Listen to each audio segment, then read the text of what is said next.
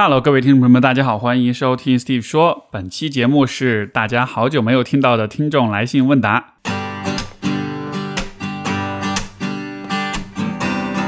欢迎收听 Steve 说，和我一起拓展意识边界。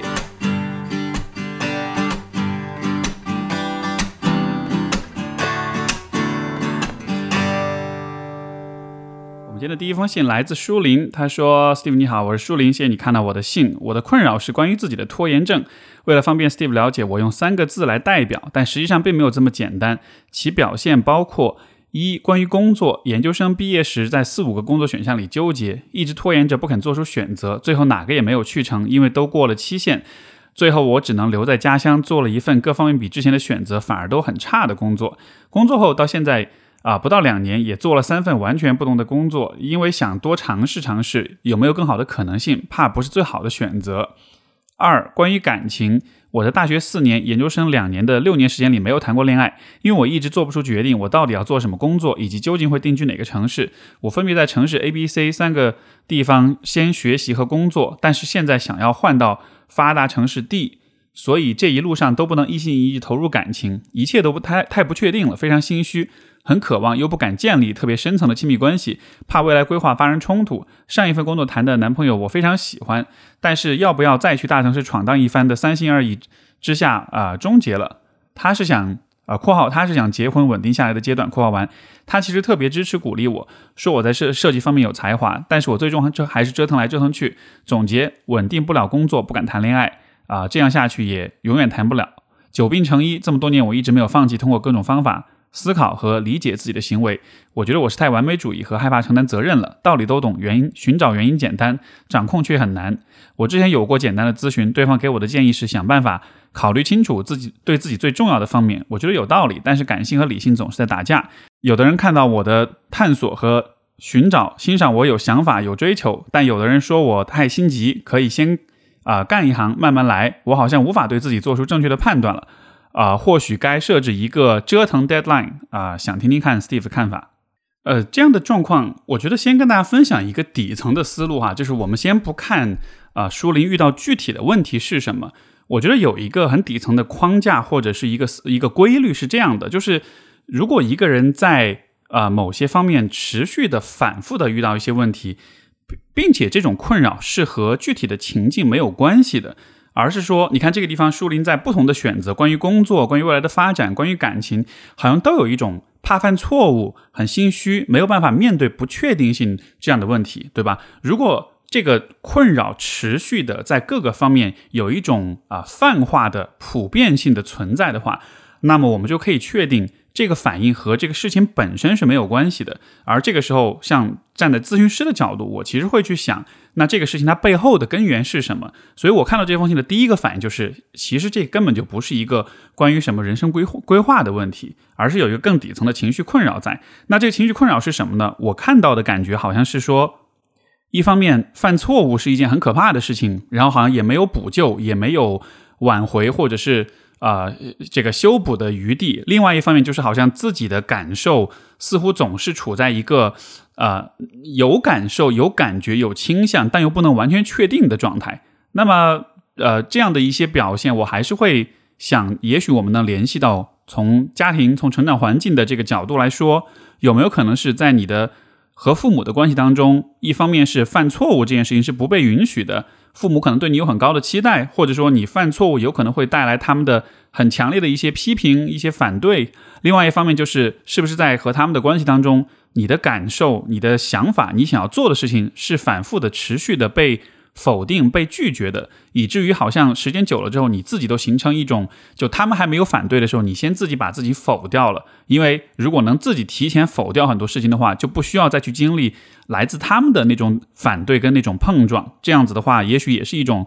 啊帮助自己调节情绪的一种方式。然后，因为呃，这个书里也没有讲到关于就是他父母是什么样的呃什么样的状况或者什么样的一个关系状态啊。那我做一点猜想或者脑补。我我感觉有可能你的父母在某种程度上还是比较偏自恋的。这个自恋是什么意思呢？就是说啊，有一些父母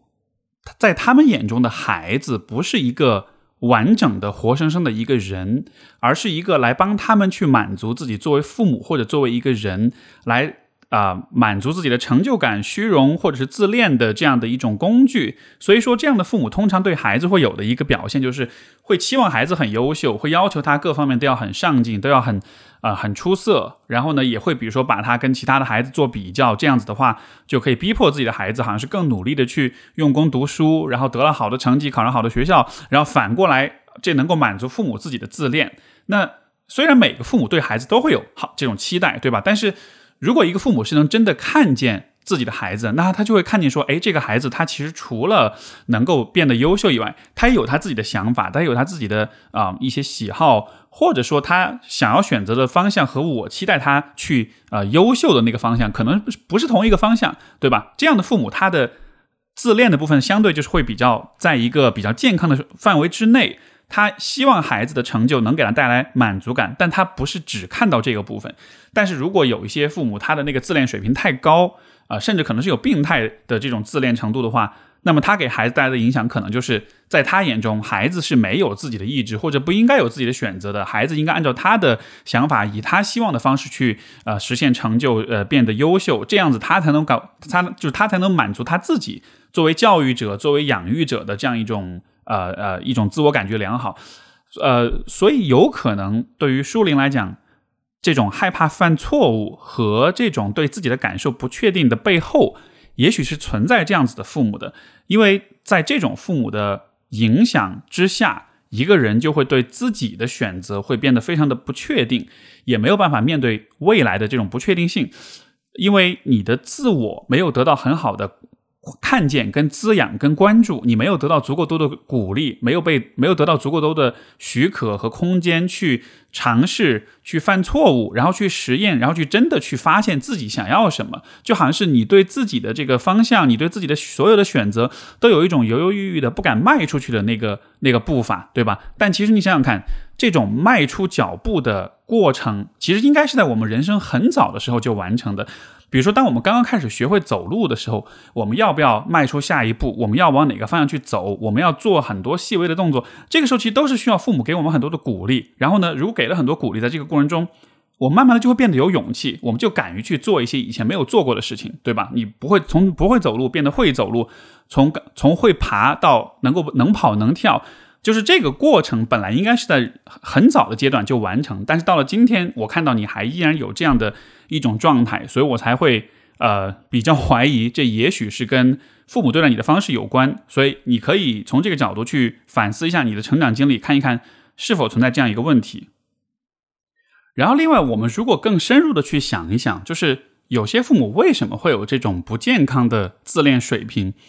这个背后的原因，通常来说，其实都是因为他们自己在成长过程中，呃，所经历的各种各样的创伤，包括各种各样的这种情感上的缺失，会导致他们的自我也是很破碎的。当一个人的自我很破碎的时候，他就他有可能发生的事情就是他会依依赖外界的反馈来帮他去确认他自己的价值。而为什么有些人会极度的自恋？那个自恋其实就可以理解为他自己内在是完全空虚、完全空洞的，他需要不断的抓取外界的赞美和认可来填充自己。从而缓解那种空虚、那种虚无、那那种对自己认知上面的那种空白，所以可能有些父母会，比方就这样一个状况，那这有可能发生的事情就是会带会产生一种代际的这种传递哈。自恋的父母养育出了自卑的小孩，自卑的小孩长大了之后也会有可能变成自恋的父母。嗯，所以我是觉得可能这个问题的出路是在于先去理解这个循环，去看见这一切是怎么回事，去看见说，呃，当下我的这些困扰。可能它背后的根源是来自于以前在关系层面所发生的一些事情，而它的出路还是在于想办法去更多的去发展、去建设你的自我。不管是通过心理咨询也好，是通过这样的反思思考也好，还是通过在人生活当中和其他的不是你父母的人聊，但是真正了解你、希望你能够好好发展的人，通过这样一些其他的关系来去滋养你的内在，然后通过这样一些方式，可能我们需要一点一点的去。啊，重建你的自我，或者让自己的内在的那一个感受的直觉的啊那个部分更多的发展出来，更多的延展出来，然后这样子的话，可能才慢慢能够去啊有建立起一个比较稳定的自我。而当自我稳定了之后，比如说你面对生活的选择，面对不确定性的时候，你会发现 即便未来依然是不确定的，但是你的心态上、你的感受上，你不会那么的害怕，因为你会知道说，不论发生什么事情，我是有我自己的一些思路、一些能力、一些方法去应对各种各样的可能性的，而不会像现在舒林所描述这种情况，就是会觉得一切都是不可控的，一切都是心虚的。好，所以这是给舒林的回信。我们的下一封信来自一位叫做聪的朋友，他说：“Hi Steve，展信佳，听你节目有半年了，谢谢你打开这封信来听我终于呃鼓起勇气写下的唠叨啊。原来我这个故事要从很早开始说起，高中遇到了人生最好的朋友，可以说人生从那个时候开始重生。老实讲，我的父母在养育我的过程中没有给我太多精神上的教育，在高中之前，我几乎没有自己的三观，心智处于未成长的状态，也没有非常要好的朋友。”但是他出现后，给了我很多的关爱陪伴，大事小事上指导鼓励。我们有很多谈得来的，彼此都认定是一辈子的朋友和家人。我的性格也因此改变，之前话很少，很死板，不爱和外界交流，对事情的看法很简单。他的出现让我对人生有了不一样的感受。同一件事情，我开始从不同的角度去思考和解读，也发现了很多啊，我也发现了很多事物本质上的快乐，建立起了全新的完整的三观。而这也让我在心理上对他产生了严重的依赖和关注，很关心他的一举一动，很怕失去他。只要他认可的事情，我都会无条件的认同，好像他就是黑暗中指引我的明灯。而他也很在乎，他也是很在乎朋友关系的人，对朋友很挑，也非常重视。在他眼里，只要是他认定的朋友，比爱人都看重。我俩的关，呃，我俩很早就探讨过 彼此的关系。我意识到自己对他过于患得患失，他也在不断鼓励我更加独立。呃，后来我俩上了不同的大学，有了不同的工作，但始终保持着最深的像亲人般的信任，而和今后的工作生活都会比做彼此，呃，都会彼此作伴的默契。两年前他创业了，我义无反顾的辞掉当时的工作加入他。他是个很有自己想法也很聪明的人，对自己要求很高，很早就知道自己想要什么。虽然家里稍微支持了一点，但他的创业过程是非常难，而且最大的难度源于资金和经验的缺乏。我加入后，一开始彼此相处还是很和谐的，双方都很理解彼此。但后来慢慢的，因为我工作上出现了一些失误，他渐渐对我有了一些不满，觉得我德不配位。刚开始还会苦心啊苦口婆心劝两句，说两句，但后来都懒得跟我交流。我俩从原来的无话不说，变成了没有其他任何交流，只有工作上有事情才会对话，而对话经常都是简单几个字，甚至就是他对我的失望和指责。与此同时，另一方面，我的生活也完全被工作占领，我感觉没有自己的私人空间，也完全没有周末，经常熬夜，随时有可能在工作上的事情有需要处理。原本最好、最要好的朋友圈子也全部都变成工作伙伴，这种状态给我带来很大的精神压力。我觉得自己好像处在一个呃真空缝隙中，没有朋友可以说说话，难以喘息。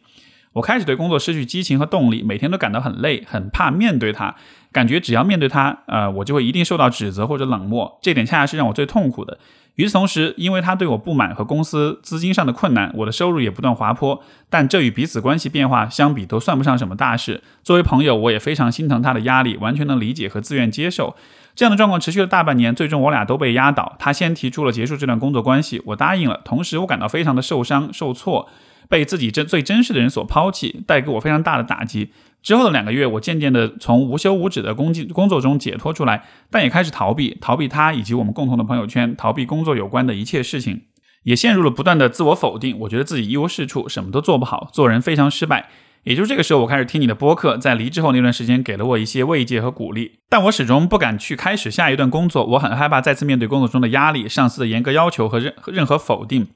哪怕我觉得自己已经调整好了，尝试了一段新的工作。工作中还是不断出现失误，也觉得自己和老板之间沟通非常困难。这次这让新老板一次次否定我的工作，而他又属于那种非常直接的人，甚至会当着同事的面说出不满，这让我再一次感到难堪和受挫。我总觉得自己一定是在工作能力和自我认识上有问题，我不敢去思考未来，身体和思想上开始懒惰，呃和堕落。我知道自己这样的状态非常糟糕，每天心情都很荡，也很影响周围的人。我并不想这样，可是我确实不知道该怎么办了。以前的。以前的我在朋友的眼中是很踏踏实实、阳光率真、自信的，现在却如此阴郁、焦虑、松散、自卑、缩手缩脚的状态。我已经二十八岁了，身边的同龄朋友都已经成了中层小领导，而我却依然在焦虑和迷茫里，不知道未来在哪里。抱歉写了这么多，也不知道你能不能看到。如果你坚持看完了，先先说声辛苦了，让你听我这么多负面的倾诉。但我还是想听听旁观者怎么看待我的这些经历啊！如果你有空，希望听听你的建议，谢谢。其实我听完聪的这封来信啊，我首先想到的是，就是这个故事让我们看见了青春期的那种叛逆是多么的重要。为什么我们在青春期的时候会产生叛逆呢？其实就是因为在心理上，我们需要和我们的父母进行脱离，因为在小的时候啊，父母是我们心目中的那个全知全能的理想的存在，所以我们对父母会有很多的理想化的呃这种想象，我们会认为父母告诉我们的一切都是对的，对吧？但是当我们进入青春期之后，开始有了一些叛逆，开始故意跟他们对着来，开始去和他们发生更多的矛盾碰撞，去挑剔他们，去呃找到他们的问题和不足。这样子做，从表面上看来好像破坏了关系的和谐，但它背后有一个非常重要的心理心理功能，就是我们能够逐渐的意识到，父母不是理想的存在，我们会对他们去魅，我们会逐渐的看见，说他们其实也是普通的人类，他们也有他们的局限跟不足，而如果我完全的把他们说的所有的话都当做真理的话，这也会导致我自己走入到现实生活当中，我也会和他们共享同样的。不足，同样的盲点，同样的局限，而这对我显然是不利的。所以说，我们通过叛逆期对父母去魅，从而我们才能够在生活当中继续去寻找其他的啊模范榜样、指导者。然后，从而我们才逐渐的能够有一种，就是我从不同的榜样、不同的模范身上吸取到不同的东西，就像是拼图一样。这个 这个人这里吸拿一块拼图，那个人那里拿一块拼图，拼到最后，我能按照我自己的意愿跟这种想法，能够拼出一个我自己理想的自我出来。就这个应该是一个呃，本来一个比较自然、比较健康的一种成长方式。那在聪的经历当中，可能你的父母没有给你这种。就是理想的模范的这个感觉，但你的这个朋友，他在某种意义上就有点像是就父母带来那种理想化的感觉，而这个地方的问题，也就是在于你没有和他产生那种叛逆期，所以说其实从头到尾你对他都是非常理想化的。你也一直把它看作，你看像你自己都说话，就是什么黑暗中的明灯什么的，看得出来你非常在乎和重视这个朋友。但是再在乎再重视，也不能否认的一个事实，就是他也是一个普通人，而且应该是也是你的同龄人，是你的同学。所以说，其实他的，嗯，怎么说呢？他的层次也好，他的智慧也好，他的思思想方法也好，可能只是对于你来说，是你很需要，是嗯，你很缺失的。但是从客观的层面上来说，不一定就是非常的全面的，甚至有可能在别的一些人看来，也许是有很明显的问题，或者说是比较幼稚的。但是因为你没有办法从这样一个视角去看他，你你只是在不断的理想化他，那所以最后的结果就是你一直认同他，一直跟着他的思路去走，一直试图去靠近他，但到了最后，你会和他共享同样的局限，同样的盲点。而且你原来有的一些盲点，可能不一定能够被他所改变，或者被他呃察觉到。而你后面在进入新一份工作里面的时候，出现了各种失误，我觉得那个失误有可能就是在于你在和你的这个好朋友的相处当中，其实你的这些问题并没有真的得到解决，有可能是他没有看见，有可能是他不认为这是一个问题。但不论如何，我觉得这种啊，在这种理想化的关系，实际上对你的发展确实是带来一些阻碍的。其实我觉得在情感上你会这么去做，我我我很能理解，因为很多人在走，比如说很多人在走入社会之后，他也会面临同样的问题，在某些方面有问题有困扰解决不了，然后这个时候也会寻找一些答案。那么有可能发生的事情就是他可能会关注某个博主，嗯，或者是看了某一些人所讲的某些东西，然后如果刚好这一这给他带来一个比较有说服力的感受，让他觉得这是一个很完善的体系，很能自圆其说的话，那么他可能就会全然的相信投入进去。但是，然后这个时候可能再加上可能这些这些表达者本身，他也许有他的这种自恋，有他的这种有点有点把自己包装成那种像是宗教化的那种呃那种关系的话，那么有可能你就会对这个人产生很强的理想化。那然后你可能会认为他所讲的所有的一切都是对的，就是这种呃为自己寻找和创造理想化的模范的这样一个行为。我在情感上，我其实非常能够理解，因为人们在不确定、在困惑、在自卑的状况之下，他是需要有这样一个支柱的，他需要有一些，就像这个呃聪所讲的，需要有一个黑暗中指引自己的一个明灯。拥有这个明灯确实能带来很大的慰藉，但另一方面，这个代价就是，当你把一个人视为所谓的明灯的时候，那种理想化的背后，其实就会有很多很多的盲点的存在。所以，最后的结果可能就是，当你所很相信的这个人，当他在某些问题上，呃，出现问题，或者是呃呃，包括比如说可能塌房了，或者是怎么样的时候，这个时候你可能就会很崩溃，你就会无法接受这一切。但实际上，这才是现实。在现实当中，每一个人都有不完美，每一个人都有局限，而我们最能够做的，不是去寻找一个完全。完美无瑕的人，或者让自己或者想象着自己变成完美无瑕的人。而是看见说每一个人都有自己的不足，都有自己的呃弱点，然后但是你可以主动的去选择哪些方面的不足跟弱点是你愿意有能力去改变的，是你不希望它继续存在的，然后接受另一方另外的一些方面，你的某一些不完美可能是需要接受它的存在的，就是 这个是一个更加逐渐的贴近现实的过程吧，可能只是在在于呃你和这个朋友的关系，因为他很深，他的情感上。就是有很强烈的这种呃依恋的这种属性，所以说可能这一个 怎么说呢？这这这一这一跤摔的比较痛吧，然后你所经历的这种打击会比较大一些。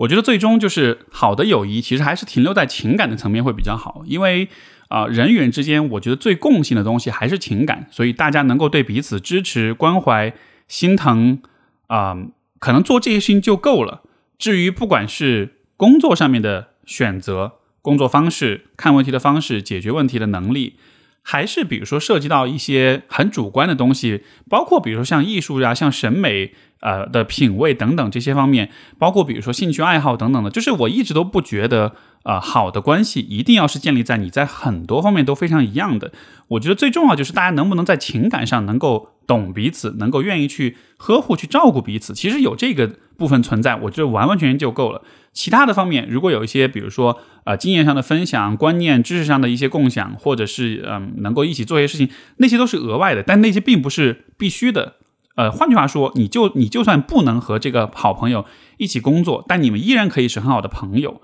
但是我理解，因为对于你来说，你还是非常的用力的想要去拉近这段关系，所以你才会有这种呃，他创业的时候，你义无反顾的辞掉工作加入他的这个过程。我猜你加入的时候，可能也没有太考虑说他这个创业的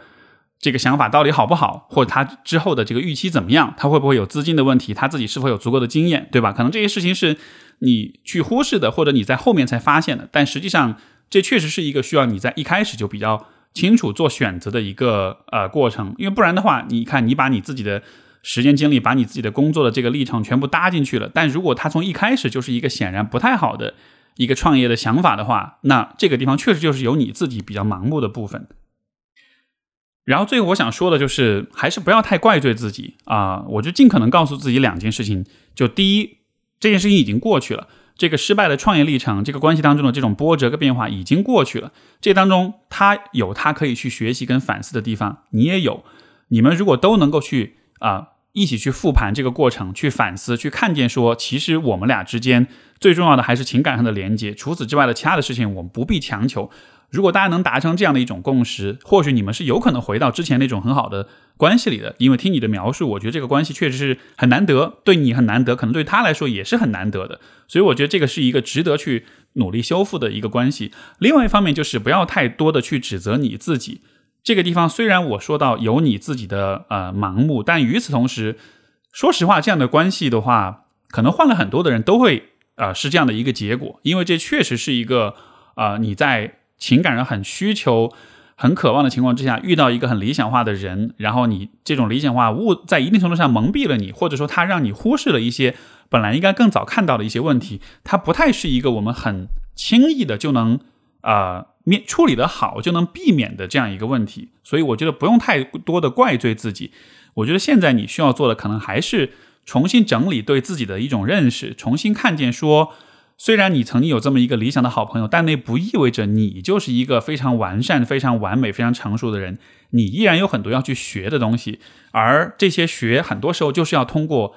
工作当中的这种碰撞，包括失误，包括被批评的这个过程来学习。所以说，你应该把那些对你的否定，尽可能的看成是啊，对你的一种建设性的反馈，让你知道你什么地方需要提升，什么地方还可以做得更好。对吧？这种看见这些盲点的这个过程，虽然情感上让你不舒服，但是尽可能的调整心态，去积极的去面对啊，这样子的话，你才真的有可能实现一些真正意义上的成长。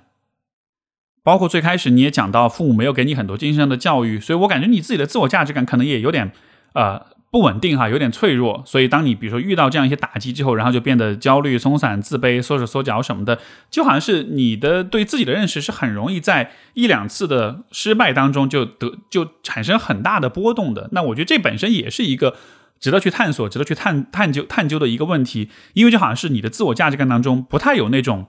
在所有的场景里面，在所有不同的情况之下，它都能够稳得住的那样一个根基。而这个也是我觉得很值得去有意识的去思考、去建设的一个东西。因为我们说人生其实有各种各样的沧桑、各种各样的波折，啊，无论如何你都会遇到受挫的时候的，不是这一次，可能也是下一回。但是在这个过程中，如果能够去稳定住对自己的认识、自己的身份感、自己的价值感的话，能够持续的去用一种积极的建设性的姿姿态去面对所有的失败，在这些失败当中总是能够找到成长跟发展自我的点的话，我觉得这个才是真正意义上的坚强。所以我也希望你能够更多的往这个方向去努力。好，这个是给聪的回信。好，我们的下一封信来自一位没有署名的朋友，他说：“Steve 你好，我是从知乎上认识你的，现在经常听你的播客。每个人的生活都是有缺失的，很大一部分人都在自救。个人的过往简单带过哈，成长环境山区低学历，家人大男子主义，从小吃住稳定，有被爱也有被打被骂被诅咒。家里男人有反社会型人格，我接受这些不完整。如你所说，痛苦是能激发成成长的，这个部分缺失让我更有能力自愈。”看过一本书，你当像你当像鸟飞往你的山。电影《风雨哈佛路》里面的两位女主角代表了我想说的，呃，我想要的生活，创建一种全新的模式，过一种全新的生活，是我一直在求取的。但生活不是书和电影那样的女主，只是极少数。但生而为人，我们都是有资格去求取的，不一定能达到。我知道我不会放弃。给你写信是敞开我自己，从他人的视角看自己，进行自我完善的方式之一。自己是自己最好的医生。写这封信的目的是想听听你的意见。作为一个普通的个体，我们有哪些更多的成长的渠道和方式？我现在有的是看书学习啊，向内自我疗愈，交朋友。一个大多数时间都能保持平和平状平和状态的人，有必要接触心理咨询的帮助吗？我了解接触的心理咨询师，我对他们没有什么信任感，他们的能力给我不专业的感觉，把人往那个心理系统里面去套。我是一个被社会朋友疗愈的人，写了十几万字的小说，在自愈，在当下啊当下问题的总结。问题一：个人发展不好，时段性心理空，无归属感，飘在一线城市，扎不了根，故乡回不去，低自尊，从小在打压声中长大。低学历，自学能力强，自费学习了技能，谋生 OK。问题二，很难走进亲密关系，并缺少维护能力。啊，三十八岁，两段恋情，一段一年，一段五个月，都被分手。面对如此啊啊，面对此重大的冲突，会自残求关注，偏执语言攻击对方。呃，爸爸在你播客里被定义了反社会人格。依恋，深深被抛弃的啊，深深被抛弃感，两次重建，自我完成，分离焦虑，走进关系，想永远和对方在一起。日常朋友、同事关系还不错，家人关系更和谐，希望能得到一些指引。也谢谢你开了这样一档节目，从中受益不少。我觉得首先一点是，如果你觉得你的父亲是一个反有反社会人格倾向的人的话，这种类型的人，他最大的一个特点就还是他们缺少共情跟同理，也在伤害了他人之后没有悔恨和歉意。那么，如果是这样的一种状况的话，我可以想象，在你的成长过程中，可能自己在情感上得到的关怀是比较有限的，然后可能也受到了很多的伤害，像你提到被打、被骂、被诅咒什么的，我理解这个部分一定是会留下一些创伤，而这些创伤可能给人们后后来的我们带来的一个影响是什么呢？呃，你可以想象，就是小时候的你经历了创伤之后，这个小时候的你，他会作为一个回忆，他会永远的停留在你的内心深处。当你长大了之后，即便你的人生已经往前走了，即便比如说现在你到了一个不同的环境里，有了新的生活，然后也有了自己的独立生存的能力，呃，就是整个人的生活已经往前走了。但是之前的那个小时候的你，那个部分的你会一直困在过去的那个状态里，甚至就有点像是说，那个小时候的你他没有看见今天的你已经长大了。而我觉得这个可能恰恰是我们在自我疗愈的过程中非常有必要去实现、去尽可能做到的一件事情，就是从一种呃想象的意象的层面，你可以理解为就是我们要想办法去找到那个小时候的自己，去告诉他这一切已经过去了，我在家里接受的折磨已经结束了，这一切都不是我的错，以及我其实可以 move on，我其实可以放下这些事情。我也可以看一看今天的我，你看，经历了这么三十多年的这种成长之后，已经变成了一个完全不同的人。今天的我已经可以去养活自己，可以有自己的生活，甚至可以有能力去思考、去自愈、去交朋友等等等等。所以，我觉得这当中很核心的一个思路，就是让小时候的自己看见后面的这些发展。那怎么样去看见呢？我觉得这个过程中对自己成长经历的梳理，其实就是一个非常好的方式。因为你一边在梳理，一边就是在帮助小时候的自己看见，哎，所有这些事情的发展是怎么样子的。因为很多经历了创伤的人，他们会有的一个呃问题就是啊，他们会在记忆、在人生记忆的这个层面，会有很多的解离，会有很多的呃健忘，就好像是他们对自己过去的生活很多经历会会记不得，会记不清楚，或者说很多部分是模糊的。这种模糊，嗯，它其实是一种保护性的模糊，但是与此同时带来的一个问题就是，它会让你记忆当中那个小时候的自己看不见，说其实我已经长大了。其实世界已经往前走，时间已经往前推进了，所以我觉得，呃，这也是我一直鼓励大家去做个人成长史的书写一个非常重要的原因。如果你是一个比较擅长内在对话，比如说你能够去找到你内心的情绪，找到那个就是小时候的自己这样一个形象的人，因为有些人做这件事情相对比较难哈，但有些人就是你让他想象，他很容易就能够连接到自己这个部分。如果你能比较擅长做这件事情的话，我是我我觉得你可以去跟这个部分去对话。呃，比如说，当你在当下的生活里，不管是低自尊，是感到空虚、没有归属感，还是在亲密关系里有分离焦虑啊，或者什么的，每当你有这些困扰的时候，你都可以停下来看一看，哎，现在此时的我是什么样的感受，我是什么样的情绪状态，然后这种情绪状态会不会和小时候的某个阶段的我是很相似的？你通过这样一个情绪去回溯过去，去找到小时候的你，就是有类似情绪状态的那个你。如果你能找到他的话，你就可以去跟他聊一聊，去问问他，哎，你觉得现在，你觉得现在的我怎么样？你有没有看到今天我的发展？你相不相信，其实今天的我是可以保护当年的你的？你相不相信，其实今天的我，今天的我是可以把你把把你这个小朋友带到当下，我们一起在当下来生活，在这个安全的环境里生活，我们不再需要一起去面对曾经那个反社会人格的那个父亲的。我觉得做这样一些内在对话，可能是有助于你去，呃，有助于那个过去的你。从那个困住的局面里面把它解脱出来，这样子的话，可能你在情绪上面会有一些改善。当你在这么做的过程中，你有可能会发现，那个小朋友，那个小朋友并不信任你，他不会，他不相信他自己以后会啊有不错的朋友关系和和家人的关系也能够变得比较和谐，自己能有自己独立的生活，包括也能够去谈恋爱，他可能非常不信任这些东西。所以说，这个也可能是一个需要耐心的过程。但是，我是觉得。持续的做这样的努力，让小时候的自己能够和今天的自己共享所有的成长与发展的成就，所有的进步，所有的改善，所有的这些美好的东西。我觉得尽可能以这样的方式去对待你自己，对待自我关系，可能这是能够比较帮助到你的一个方式。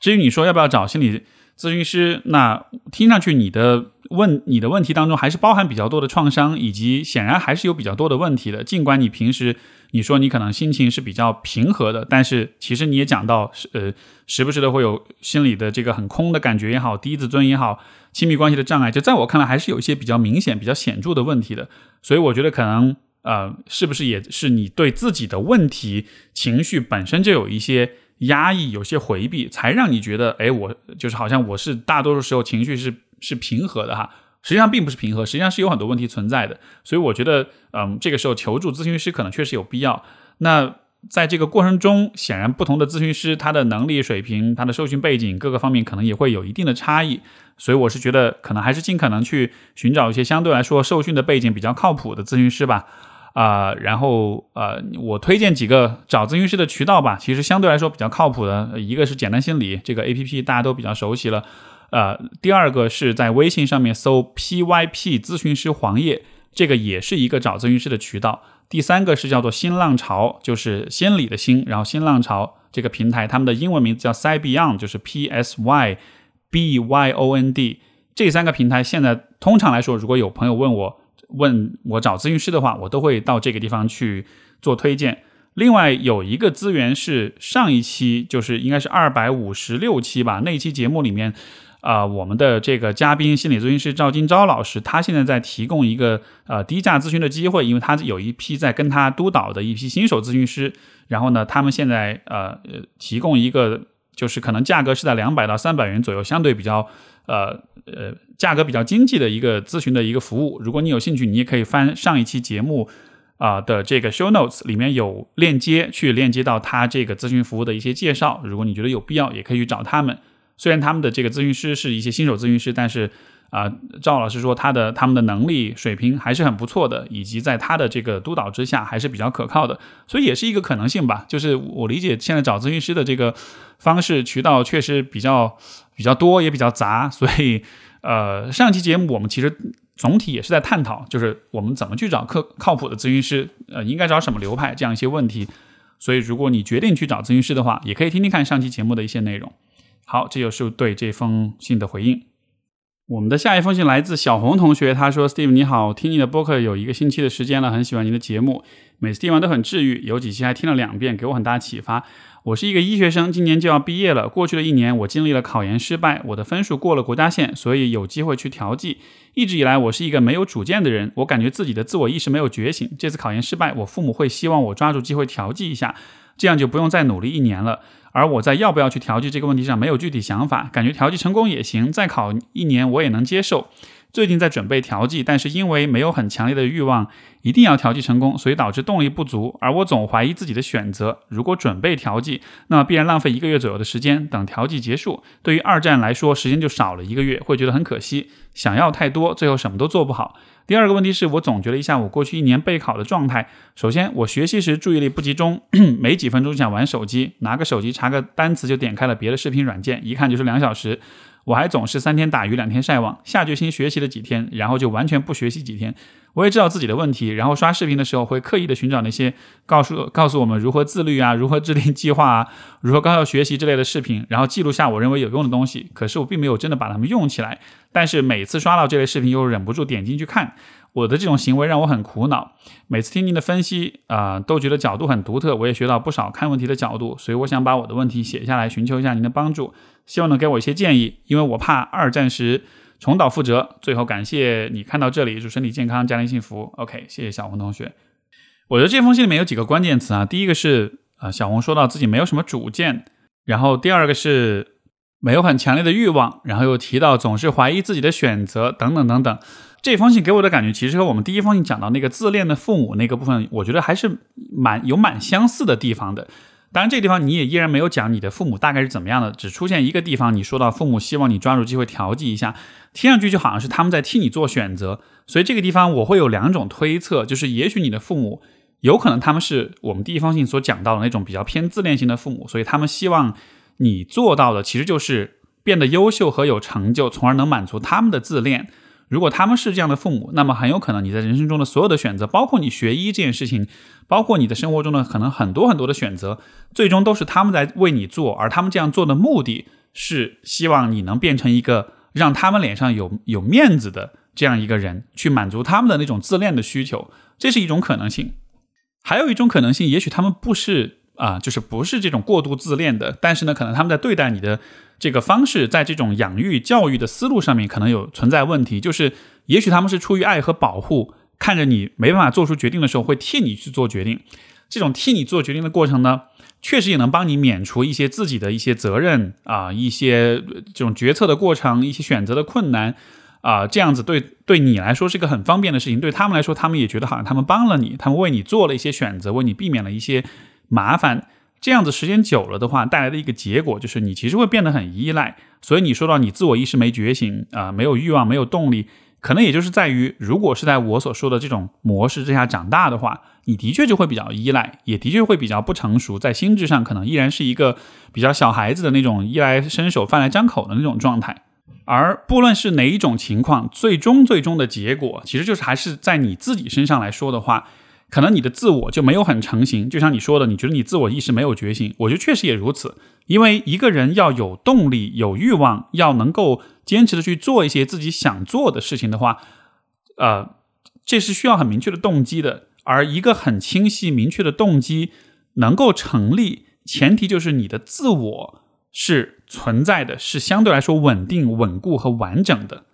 那么，怎么样的自我算是相对比较完整的呢？我觉得第一就是你能够把自己的人生的整个经历、整个故事有一个比较完整的叙事，你能够说得出来，我从小到大是怎么长大的，我经历了哪些事情，而这些事情是如何塑造了今天的我。第二点就是你在很多事情上有你自己的一些感受、反应，有你自己的一些偏好，你能够说得出来你喜欢什么，你不喜欢什么，有比较明确的这样一种偏好的表达。还有第三点就是有相对比较成型的三观，这个是什么意思呢？其实我们说三观，说说这种观念、价值观的时候，对吧？就是价值观，它其实就是价值排序。所以说，当一个人有比较清晰的价值观，就意味着他是比较知道是不同的事物之间哪些比较重要，哪些比较啊值得他去追求，哪些相对来说不那么重要的，他有这么一个排序。举个例子，比如说你选择了学医，对吧？那么如果有一个比较清晰的价值观去驱使你的话，可能对于有些人来说，学医是因为他认为帮助他人这件事情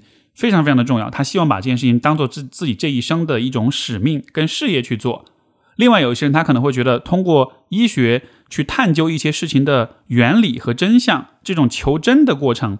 这个是对他来说特别重要的。甚至还有些人，他学医可能是觉得，最终他通过这些知识能够帮助他身边的人，他自己家里人如果出什么问题，他能够借助自己的能力跟经验去照顾好自己的家人。那这对他来说也是另外一种动机，就是有了这样清晰的观念，我们才知道自己为什么要做这些事情。所以，我觉得你从这些角度去看看你自己，看看你自己是否。具备这样一些部分，如果不具备的话，那我觉得这个问题就还是在在于这种成长的环境跟过程，可能没有很好的去塑造一个比较清晰、比较稳定的自我。所以，当今天你在做很多事情的时候，你你自己你是没有自主性的，因为你自己不是一个你自己的自我不是很完整，不是很清晰，所以你更像是一个在去啊跟从别人的期待和指导的一个。有点像是一个机器人一样的状态，所以这个时候你当然会觉得没有动力，你你也当然会在没有足够大的压力的情况之下，会有这种三天打鱼两天晒晒网的这样一个呃一个一个状况。那你说这个情况应该怎么解决，怎么摆脱这这这样的一种状态？我觉得有一件事情你也许可以尝试一下，就是我不知道你在生活中你做过的最困难的事情是什么，或者你有没有做那些很困难的事情的那种机会。我举个最简单的例子，比如说慢跑、长跑这件事情，对于很多人来说是很困难的，因为在跑的过程中，你会特别的辛苦，你会特别的累，而且这个过程需要你持续的坚持，就不是说跑一次你就能跑得很好，你需要每天或者说定期的去训练，你才能慢慢的跑得越来越好，对吧？那这就是一个比较辛苦、比较漫长，也比较考验你耐力和意志力的这样一个过程。那在我们不需要体考的时候，可能大多数人不会想要去。长跑，因为他很累，对吧？但是也有些人他愿意去主动的选择做这件事情。做这件事情的意义是在于你主动的为自己创造这样一个挑战，你去做这件事情，然后你在做完了之后，你会产生一个感觉，就是我到底是不是真的喜欢这件事情？因为如果我因为这个事儿很困难，我就不去做它，其实你并不知道你喜不喜欢这个事儿，你只是因为它很难，所以你放弃了它而已。但是。有些时候，有些事情是那种它很难，它很辛苦，但我们做完了之后，我们会喜欢，我们会开心。这个时候，我们的反应，我觉得就是一个比较真实的、比较可以信赖的一个反应了。所以我才会问，在你的生活中有没有比较艰难的一些事情，是你主动去选择去做的？如果有的话，那么这样一些事情有可能就是一个帮助你去提升你的自我意识，或者去寻找到自己真实感受的一种可能性。因为反过来说，呃，比如说，当父母为我们做所有的人生选择的时候，他们通常不会选择特别特别困难的事情，因为他们可能会觉得不想要你太过辛苦，所以也许他们都会啊选那些比较安全的事情，那些相对来说需要一些努力，但是不会特别困难的事情。如果你一直都是做这种不算特别难的事情的话，最后可能一个结果就是你其实不知道什么事情是你真心想要的。对吧？因为所有的事情它没有那么难，它不会让你打退堂鼓，你就大约勉强能够混下去。而我觉得人是需要在有一些时候经历一些特别艰难的、特别辛苦的一些历程的，这样子你才有机会去体验到，当你做一个你真心喜欢的事情，为他付出一切，克服千千重呃千万重的这个困难，那是什么样一种感受？而一旦你有了这个感受，有了这个体验之后，你就可以以这个感受作为参照，在生活中去寻找其他类似的能让你有这种感受的事情，从而自己的选择、自己的价值观的判断、自己想要做什么、自己的动力和激情的所在，你就能慢慢的去找到。所以这个是我对小红同学的一些建议。好，我们今天下一封信来自一位也是没有署名的朋友，他说：“Steve 你好，来信是希望听一听你对男生的朋友关系处理的一些看法。我觉得自己没有一个真正的朋友，很长时间我都以朋友是。”啊，朋友都是越走啊，越走越来越少的话安慰自己，但是还是不可避免的觉得自己可悲。学生时代也有相处的朋友，但一旦脱离了当下的是共同空间，就没有了联系。我本身是性格比较孤僻的人，喜欢独处，微信里也基本不会主动找人聊天。周末除了偶尔会跟当下共处的同事一起出去玩，基本都是自己在家看书、电影、学习的状态。最近一段时间，呃，朋友关系是我的大学同学，我自认为相比于以前，我是主动在维护这段关系，包括偶尔啊主动的问起他朋友圈的一些事。最近他换工作去上海，也提出来要不要给他送个行。但给到的回应都比较冷淡，基本都是一问一答的模式。同时，这个朋友包括以前的朋友也不会主动找我聊天，除了几次找我借钱，还钱需要缓一缓，以及还我钱的时候顺便聊一些有的没的。我一直以来都很困惑，为什么他们都不会主动找我聊天，都是需要我去主动维护朋友关系？明明当时当下我们相处也挺愉快的。同时，我也想知道怎么能够找到真正的朋友，以及怎么去维护朋友关系。我觉得，首先，当你说到自己性格比较孤僻，喜欢独处什么什么的。我看到这个是这种表述的第一反应就是，我觉得这个可能你的父母是不是对你的关心会比较少，甚至我依然会用这个自恋的这个维度去解释，有可能你的父母是比较高自恋的父母，所以他们可能更多关注是他们自己，他们对于你的关注是很少的。在自恋的父母身边长大的孩子会有这样一个结果，他们会因为得不到关注，因为得不到啊情感上的这种关怀跟呵护，所以他们会慢慢的说服自己，我不需要这个东西。慢慢的就会形成一种认识，就是我喜欢独孤独，我喜欢独处，我不在乎别人和别人的关系是怎么样的。但是实际上，你看你在情感上依然是想要有朋友关系的，所以会产生这样一种很矛盾的状态。那如果确实如此，如果你觉得你的父母确实给你在情感上这种呵护关怀比较少的话，我觉得当下的这种啊喜欢独处的这种倾向，这可能就是一个创伤的反应，而不是一个你本身性格当中的一部分。而我认为能够意识到这点是非常非常重要的，因为不然的话，我们就会一直相信我是一个不那么需要朋友关系的这么一个人。而当你带着这种信念去和别人相处的时候，这种态度是会在相处的很多细节里面流露出来的，别人也会感受到，别人也会感觉到你其实没有特别的希渴望和他们见面，也不会很在乎去和他们的这种互动、情感连接。这样子的话，就会造成一个。呃，其实就是你所描述的这种情况，你会觉得，哎，怎么大家都不太主动的去找你？因为可能你自己都没有意识到，你在和他人的相处当中，你其实有把你的这种我不是很需要和他人的关系的这种姿态，通过各种小细节去体去表现出来。因为你其实从别人的角度想想看啊，每一个人都 孤独的活在这个世界上，我们其实都希望我们每天交往的人是那些真心真心在乎我们的人的。在这种情况之下。你的这些朋友们，他们在生活中会遇到其他一些可能更为热情、更在乎情感、更在乎连接的一些人，而相比之下，你这样的一个看上去更偏向于独处的一个人，的确不太会给大家带来更比较好的一种印象吧。所以，可能这就会带来一个一个像是一个死循环一样。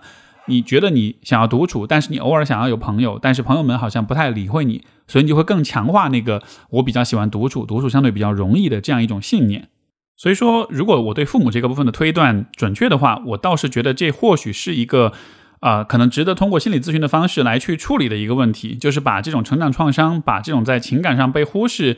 嗯，然后被晾在一边的这种经历，啊，好好的去整理一下，去看一看，包括让自己看到，可能从小自己对这件事情其实是有很多的悲伤，是有很多的痛苦的，只是说在成长过程中，你为了缓解这种痛苦，你才。学会了说服自己说我不需要这些东西，我喜欢独处。如果能够把这个疙瘩给解开，能够看见说其实自己发自内心是很渴望和他人连接的，这样的话你才有能够就是带着比较真诚、比较热情啊、比较有能量的一种姿态去和别人连接。而这种姿态其实他人是能够感觉得到的，而每一个人其实都希望能够认识一些。发自内心的有热情、很友善的、愿意跟自己交朋友的人，那样子的话，你也会，嗯，怎么说呢？在别人的心目中，是一个更值得去维系关系的一个朋友。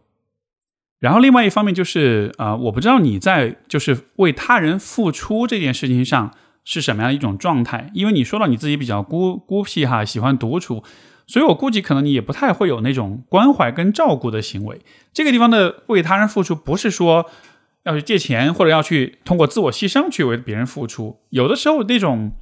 啊付出就是一些情情感上的一些关怀跟支持，就是你有没有那样一种为他人做点什么的那种姿态。呃，比如说你像在我自己在生活中，可能我在面对很多朋友的时候，也许平时不经常来往，但是每一次见面交流的时候，我都会表达出一种意愿，就是如果你有什么那我能为你做的，如果你有什么我能帮到你的，请你不要跟我客气，我很有这种意愿去啊分享我的资源跟信息跟能力等等。就当这样一种姿态表达出来的时候，别人是能感受到你的这种友善的。如果你是比较喜欢独处的话，包括前面推断，如果你自己没有得到太多的来自父母或者身边的人的那种关怀的话，可能你在这个方面也会比较缺乏那种意识，也没有太觉得这是一个很重要的事情，从而可能你在生活当中跟你的朋友相处的时候，你也不太会把这个部分当做一个特别重要的部分来对待。而这样的话，你的朋友们也是能感受到这一点的，他们能感觉到你大约是一个相对不会特别多的付出，嗯。帮助他人、为他人做一些事情，这样一个性格，这样的情况之下，你作为一个朋友的价值也好、吸引力也好，可能也是会打点折扣的。所以我倒是觉得，也许一个比较呃偏门的思路是，如果有机会的话，我想你试着去，也许找一些这种义工的机会，试着去做做看，就是在通过这种义工的参与当中，去感受一下，当你为别人做一些事情的时候，那是什么样一个感觉，以及。如果你为别人做一些事情，得到他人的认可跟感谢之后，这个反过来其实也能给你自己一些鼓励，让你看到说我的存在其实还是蛮有价值的。我帮别人做一些事情，别人是会开心的，别人是会感受到了啊来自我的呵护跟关怀的。我觉得试着多一些这样的体验，或许也能帮你更好的从你的那种孤僻和那种倾向于独处的状态里面给拉出来，好吧？所以这是给这位朋友的回信。好，我们今天下一封信啊，比较简短哈，来自一位没有署名的朋友。他的这封信的标题是说如何让自己坚持不被他人的话动摇。然后事情是这样的，我在生酮减肥，不吃主食，但我爸总是说压垮我内心的话，比如你这样以后都不知道该吃啥了。人家网上说跟着 A P P 软件上吃你就不会吃饭了，你还能光吃肉不吃别的？他怎么能呃？他怎么就能无关痛痒的说出这些话？真是烦死了！每次他一刚一开口，我就烦得要死，知道自己要开始重新做心理建设。这封信因为 内容也比较短哈，我觉得我能够回应的也比较有限，但是我可以贡献一个思路，就是说，如果你跟父母相处的时候，如果他们说出来的很多话会一下子触发你，一下子点燃你或者戳到你，那么很有可能这个还是和这个话的内容没有必然的关系。因为就如我们第一封信里面所讲到的那种思路，如果某种情绪、某种反应在不同的情况下都很容易被触发，那么很有可能这是一个情绪层层面的反应，而不是一个对当下的这些事情、这些具体的内容的一个反应。那么你是在对什么做出反应呢？这个地方我就只能脑补，我只能猜测一下。有可能你对于你的父亲的那种期待是希望他更多给予你支持、给予你鼓励，而不是给予你否定。但有可能在你们的呃，相处过程中，他一直以来都只是否定你，不断的去啊呃，让你感觉到挫败，让你感觉到失望。而这个在对于你来说，在情感上可能是一件很伤害你的事情。所以，可能当每一次他说出一些扫兴的话的时候，其实都会触发那种啊对他的失望所带来的那种很痛苦的感受。所以说，你才会有很烦的感觉。就是如果你花点时间去体会一下。我猜有可能那个烦的背后是有一些更深的情感的，比如说可能是很悲伤的，可能是很失望，甚至可能是很绝望的。只是这些感受呢，当你直面它的时候会比较难，会比较不舒服，所以可能你慢慢的发展出了一些啊一些防御性的一些体一些情绪，就是通过烦躁、通过愤怒的方式，对你内心的那个失望的痛苦做出反应，从而每当这种情况发生的时候。你感受到烦躁，然后呢，你就可以不用去感受到更深层的那种悲伤了。有可能是有这样一个过程。那么至于怎么去处理这个悲伤，我觉得就有两种选择。一种选择，如果你觉得你爸是一个还是有可能去做些改变的人的话，也许你可以告去让他理解你的真正的需求。你希望他作为一个父亲，更多的对你表达支持、表达鼓励，不论你做的是否对，嗯，至少能够让他给出一个比较友善的姿态。另一种可能性就是，如果你判定他。不可能改变他在性格上是很偏执和顽固的，呃，也不会听你的这种建议的话，在这样的情况之下，我觉得就需要逐渐的在情感上去放下对他的期待，move on，然后看见有些时候不是每一个父母都能够给到我们最理想的那种情感支持的，我们可能需要接受，在这一生这一世里面，我可能是得不到这样的理想的父爱的，啊，这虽然是一个让人有点悲伤跟难过的一种过程啊，但是当你放下了之后，可能你就不再会有那种失望的感觉。这样子的话，你对他的一些表述，可能反而就会没有那么强烈的反应了，因为你本来也没有期待，对吧？有了期待，才会有强烈的失望，才会有这样的反应，好吧？所以是这是这封信的回应。我们今天最后一封信来自 Daisy，他是想问一个关于结婚应该是看经济条件还是谈感情的问题。首先想，呃，他的他的信是这样的：Hello Steve，首先想表示感谢，一直有在听你的节目，啊，获得很多力量，也想明白很多事情。每次听完节目都会跟朋友分享听后感，会一直坚持下去。接下来我想讲一讲自己的困惑，因为最近要结婚的事情在烦恼。我的困惑是，结婚到底应该把经济条件摆在第一位，还是应该把两个人相处的好、有感情摆在第一位？因为男朋友暂时买不起房子，我的家人不太赞同我和男朋友结婚，再加上其他的现实因素。我的朋友给我的建议是：问问内心最想要的是感情还是好的生活条件。我现在之所以困惑，是因为不知道结婚真的应该听过来人说贫贱夫妻百事哀，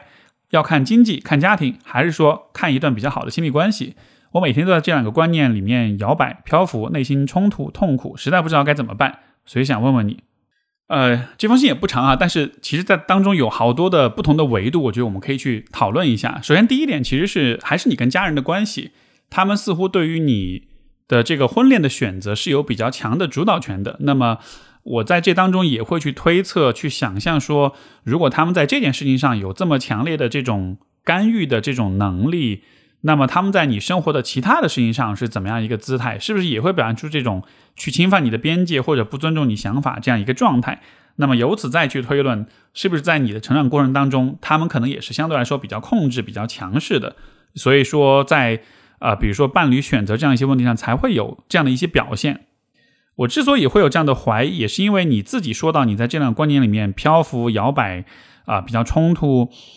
呃，我觉得一定程度上我能理解这种啊纠结，但是另外一方面，我依然会怀疑。你的这种摇摆和前面我们有好几封信都有类似的一个状况哈，就是每当我看到那种想法比较摇摆、比较犹豫不决的那种朋友的时候，我其实都会比较好奇，他们是在什么样的一种环境里成长起来的？他们的自己的这种人格的塑造、自我的发展经历过怎么样的一个过程？因为我们客观的来说，就是这个世界上所有的选择都没有绝对好的，你选择了 A，你就需要牺牲 B；你选择了 B，就需要放弃 A。就是总是有取舍，所以实际上并不存在所谓的最好的选择。但是那种比较犹豫跟摇摆的朋友，他们似乎在他们看来，似乎这个世界上是存在绝对的好的选择的，或者说反过来说，他们不太愿意接受自己失去或者放弃任何的事情。而这样的看待问题的方式，在我看来，其实也是相对比较单纯，甚至说是比较幼稚的。就他没有站到一个更为成熟的成年人的角度去接受生活的不完美和不确定性。所以说，每当我看到这样的表述，我第一反应就还是会去想这一个人，这个来信的朋友在心智发展上面的这种成熟度的问题。那结合到前面这个家人对你婚姻的这种干预，这个可能是我首先的反应。这一点之所以重要，也是因为其实婚姻在啊人格发展的层面来说吧，它其实就是给你提供了提出了一个更大的挑战。因为走入婚姻，其实就走入了一个两个人要共同做很多选择、做很多决定的这样一个阶段。它和你的单身生活，包括它和你在以前跟父母的生活，最大最大的区别，其实就还是责任感大幅的增加，你需要为更多的事情负起责任来。而这个时候，如果你自己的判断、你自己的呃自我意识还比较弱的话，那么有可能发生的事情就是，要么是被家人插手婚姻太多，要么就是你更多的是太过多的去服从你的伴侣，什么事情都跟着他走。但是这样子的一个状态，从长远来说肯定是不稳定的。因为很多事情，如果你自己没有很多选择，你没有办法自己去负责的话，到了之后有一天出现问题，或者你感到不满的时候，那个时候回头来看，其实自己会非常非常的有苦说不出的那种状况。所以我觉得啊，不论最后这个婚姻的选择你怎么做，我是觉得有必要在个人成长这个方面好好看一看你自己处在什么样一个状态。这样子的话，以后的婚姻道路可能还走的会相对顺利一些。这是一方面。第二方面，我觉得确实是在比较直接的，就是跟经济、跟钱有关系。因为你没有讲到，一个是你是在什么地方，